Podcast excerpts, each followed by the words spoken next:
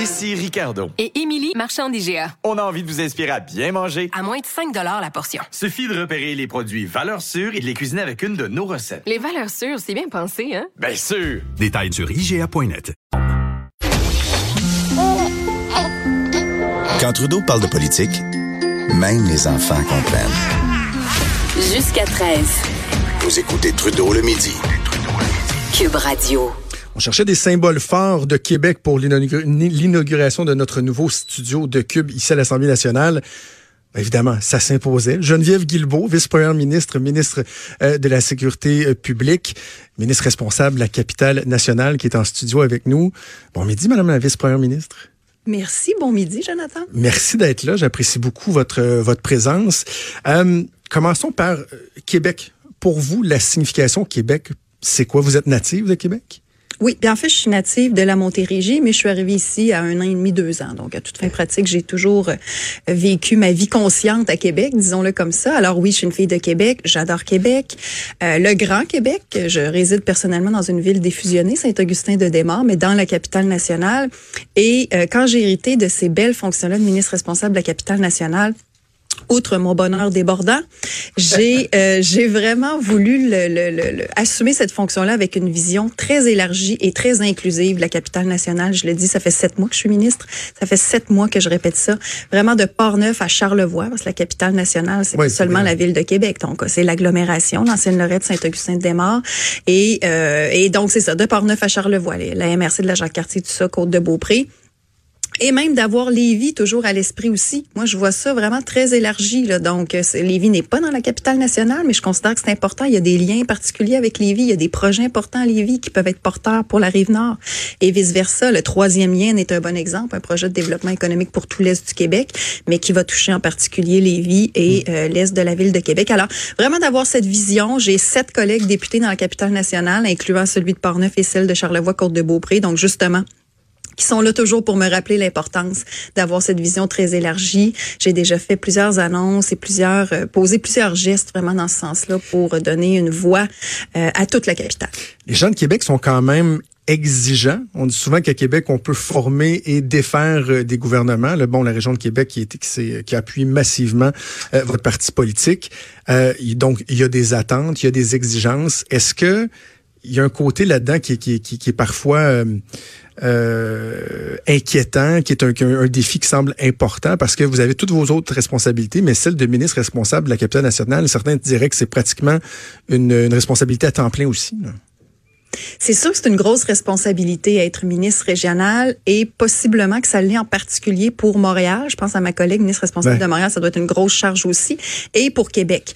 Euh, D'ailleurs, j'ai un secrétariat, moi, à la capitale nationale. Donc, j'ai une entité, j'ai un sous-ministre qui est chargé de gérer ce secrétariat pour, euh, pour justement administrer les projets, les, les programmes, euh, les aides, les subventions qu'on peut donner pour des projets de Québec. Donc, oui, c'est gros, c'est très concret, la responsabilité de la capitale nationale. Et quand je disais que depuis que je suis arrivée, j'ai posé plusieurs gestes dans le sens de cette vision inclusive, euh, en sept mois, on a fait déjà beaucoup de choses pour la capitale. Vous dites les gens sont exigeants à Québec, oui, et ils ont raison de l'être. Et je pense qu'on a livré jusqu'à maintenant. On a euh, donné suite à des projets qui traînaient depuis très longtemps. Je pense au site quartier Robertval, chez moi dans Louis Hébert, Tu touche chauvine, mais dès le 20 décembre, on annonçait euh, la, la, la, réactivation du dossier quartier Robertval. On j'ai annoncé aussi la 7 millions pour l'aménagement de la pointe Benson à Lévis. Je parlais tout à l'heure d'avoir une vision aussi qui inclut Lévis. C'était la première fois que la commission de la capitale nationale euh, se penchait sur un projet à Lévis, alors que pourtant Lévis fait partie du mandat de la commission. Mais personne ne s'est jamais occupé de ça auparavant. Donc, il y a une série de projets comme ça, le kit Sainte-Anne-de-Beaupré, euh, euh, des projets à Port-Neuf aussi. Donc, il y a vraiment beaucoup de choses qu'on a faites déjà et beaucoup de choses qui sont à venir et toujours avec cette vision très inclusive et avec cette volonté de donner à Québec et à la capitale nationale la voix forte qu'ils doivent, à laquelle ils sont en droit de s'attendre au gouvernement. J'ai envie de parler un peu à la, personne qui est Geneviève Guilbeault, euh, pas uniquement à, la politicienne, parce que euh, le parcours, il est, il, est, il est impressionnant. On revient un peu en arrière. Vous avez fait un baccalauréat, en communication publique, profil journalisme à l'Université Laval, ensuite une maîtrise en communication publique avec distinction au tableau d'honneur de la Faculté des études supérieures.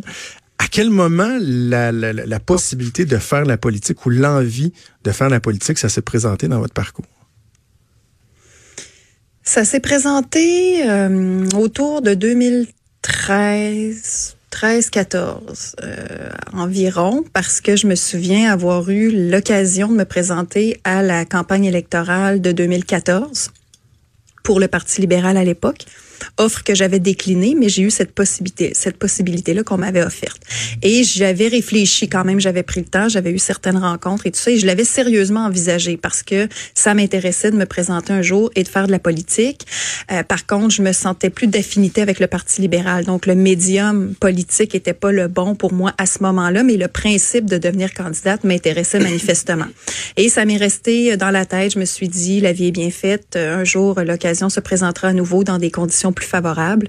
Et euh, cette occasion-là s'est présentée. Ou, disons, je l'ai provoquée parce que c'est moi qui ai approché la CAQ, Okay. la Coalition Avenir Québec où j'avais pas de contact, donc je me suis déniché un contact indirect euh, à qui j'ai envoyé mon CV. Là, ensuite, les choses sont allées très rapidement et avec euh, Mais le dénouement et- et tellement rapidement parce que vous deviez vous présenter à l'élection générale, mais finalement, bon, il est arrivé quelques soubresauts dans l'élection partielle de Louis Hébert, faisant en sorte qu'en octobre 2017, euh, vous êtes arrivé euh, par hasard un peu. La décision, est-ce qu'elle a été difficile à prendre? Parce que les gens vont se souvenir, vous étiez enceinte.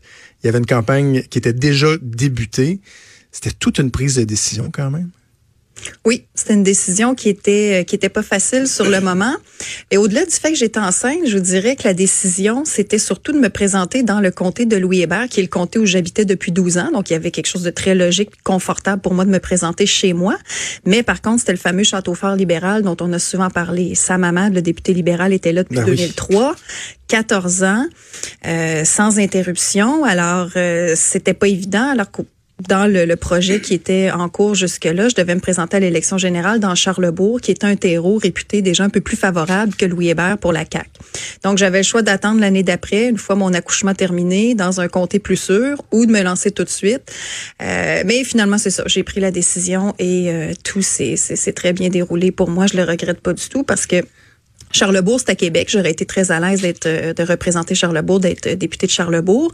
Euh, Et je m'étais engagée à déménager là, d'ailleurs, si je gagnais mes élections. Mais là, c'est vraiment chez moi, euh, dans Louis Hébert, que j'adore. J'adore mes concitoyens, j'adore ma ville de Saint-Augustin et je suis euh, très heureuse. Il y a bien des analystes, dont je suis, qui ont identifié votre élection dans le Weber en octobre 2017 comme ayant été le l'élément déclencheur de vraiment de la montée de, de, de l'établissement de la coalition Avenir Québec comme étant vraiment une alternative crédible au gouvernement qui est en place. Ça, est-ce que vous le ressentez? Par exemple, au moment de repartir en élection générale, est-ce que vous le ressentez? Est-ce qu'il y a une, fierté? Oui, mais est-ce qu'il y a une pression aussi qui vient avec ça d'être vu comme étant une espèce de symbole de la montée d'un parti euh, qui a de grandes aspirations? Il y a une fierté, oui, et, euh, et symbole, je pense que c'est le bon mot parce que c'est mon visage qui était sur la pancarte, mais il y avait derrière ça toute une conjoncture aussi qui était favorable. La CAQ avait fait un travail pendant des années euh, à préparer le terrain, à euh, justement se montrer comme étant la seule option crédible. Les gens dans Louis Hébert, parce que c'est les électeurs de Louis Hébert à toute fin pratique qui ont donné ce fameux signal en m'élisant le 2, le, pre- le 2 octobre 2017. Euh, les gens dans Louis Hébert, justement, étaient un petit peu exaspérés là, de, de, de, de la nonchalance libérale, du, du vieux parti, des vieilles idées, tout ça. Donc, et peut-être un peu aussi écorchés par le traitement qui avait été réservé à sa maman, qui était très apprécié dans Louis Hébert. Donc, c'est vraiment une, une conjonction d'éléments qui font que euh, j'ai pu m'en tirer aussi bien à l'élection partielle du 2 octobre. Euh, et oui, c'est venu avec beaucoup de fierté. On était extatiques ce soir-là, souvenez-vous, au golfe de Cap-Rouge. Mais par la suite, oui, vient la pression parce qu'un an plus tard, on avait l'élection générale. Et là, il fallait maintenir le momentum, si on veut, parce que c'est facile, une élection partielle, tu la gagnes, tu es heureux. Les jours d'après, bon, les belles entrevues, on est heureux d'avoir gagné, mais ensuite de ça, il faut que tu maintiennes. Et il y avait toute l'opération de recrutement aussi à grande échelle dans la province de Québec qu'on devait faire en vue de la prochaine élection. Donc, les attentes étaient élevées. Il fallait être capable de livrer une équipe de candidats pour l'élection générale qui était crédible, qui était compétente, qui était à la hauteur de ce qu'on promettait euh, de pouvoir livrer comme gouvernement.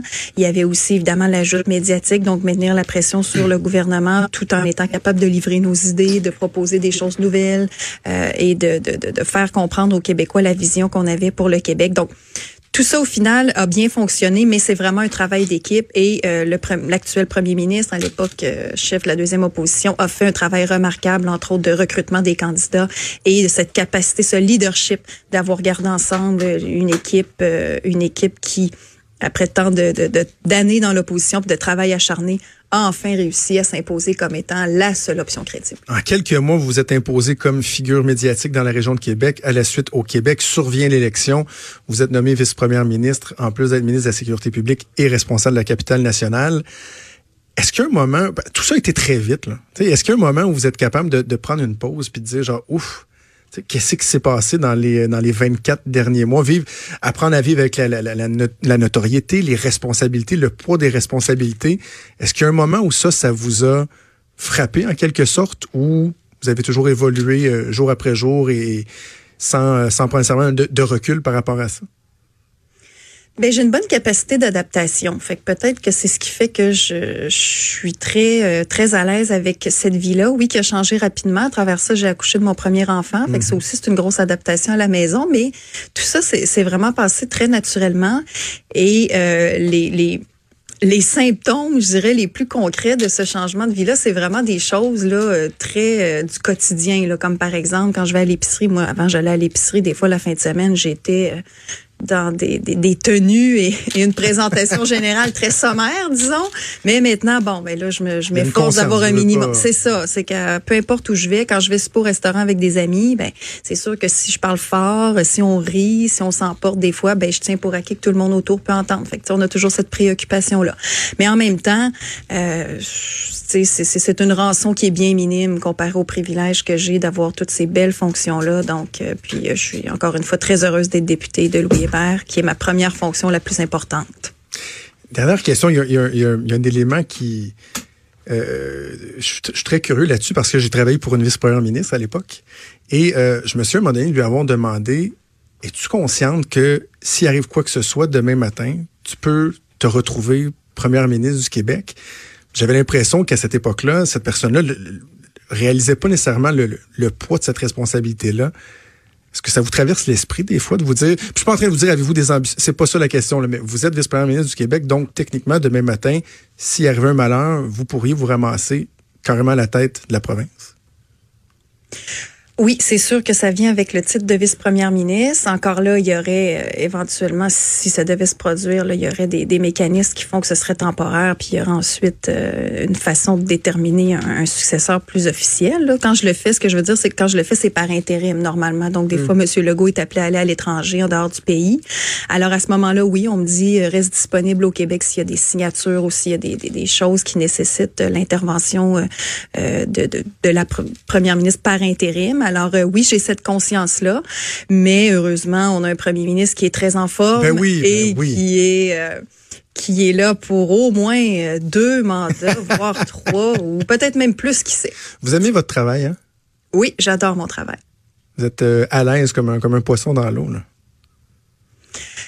Euh, Ben, sans prétention, je dirais que oui, comme je disais, j'ai une bonne capacité d'adaptation et puis euh, j'aime sincèrement ce que je fais. Ça, c'est important, puis je pense que ça transparaît. Puis dans un métier comme la politique, c'est tellement d'heures, puis c'est tellement de, de sacrifices, mais pas dans le sens, là, c'est- pas une plainte que je fais, mais le fait est que, tu sais, je disais tout à l'heure, on n'a plus vraiment d'anonymat, on a plus ou moins de vie privée, puis euh, c'est jour, soir, fin de semaine. Fait que si on n'aime pas ça, d'après moi, ça doit paraître vite et on doit être malheureux. Alors, j'ai cette chance d'adorer ce que je fais, donc... euh, chaque jour, euh, j'en suis reconnaissant. Merci d'avoir accepté l'invitation. On aura en masse d'autres occasions de faire des entrevues sur des dossiers de fond, sur le troisième lien, sur le tramway, mais c'est une journée spéciale aussi. euh, Aujourd'hui, c'est l'in- l'inauguration de nos studios. J'avais envie de parler à, à la femme derrière euh, la politicienne.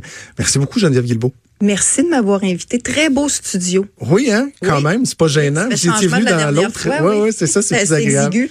Merci beaucoup, Geneviève Guilbeault, Merci. députée de Louis Hébert, d'abord et avant tout, euh, vice-première ministre et ministre de la Sécurité publique, et également responsable de la région de la capitale nationale. Bougez pas, on revient. Jusqu'à 13. Trudeau, le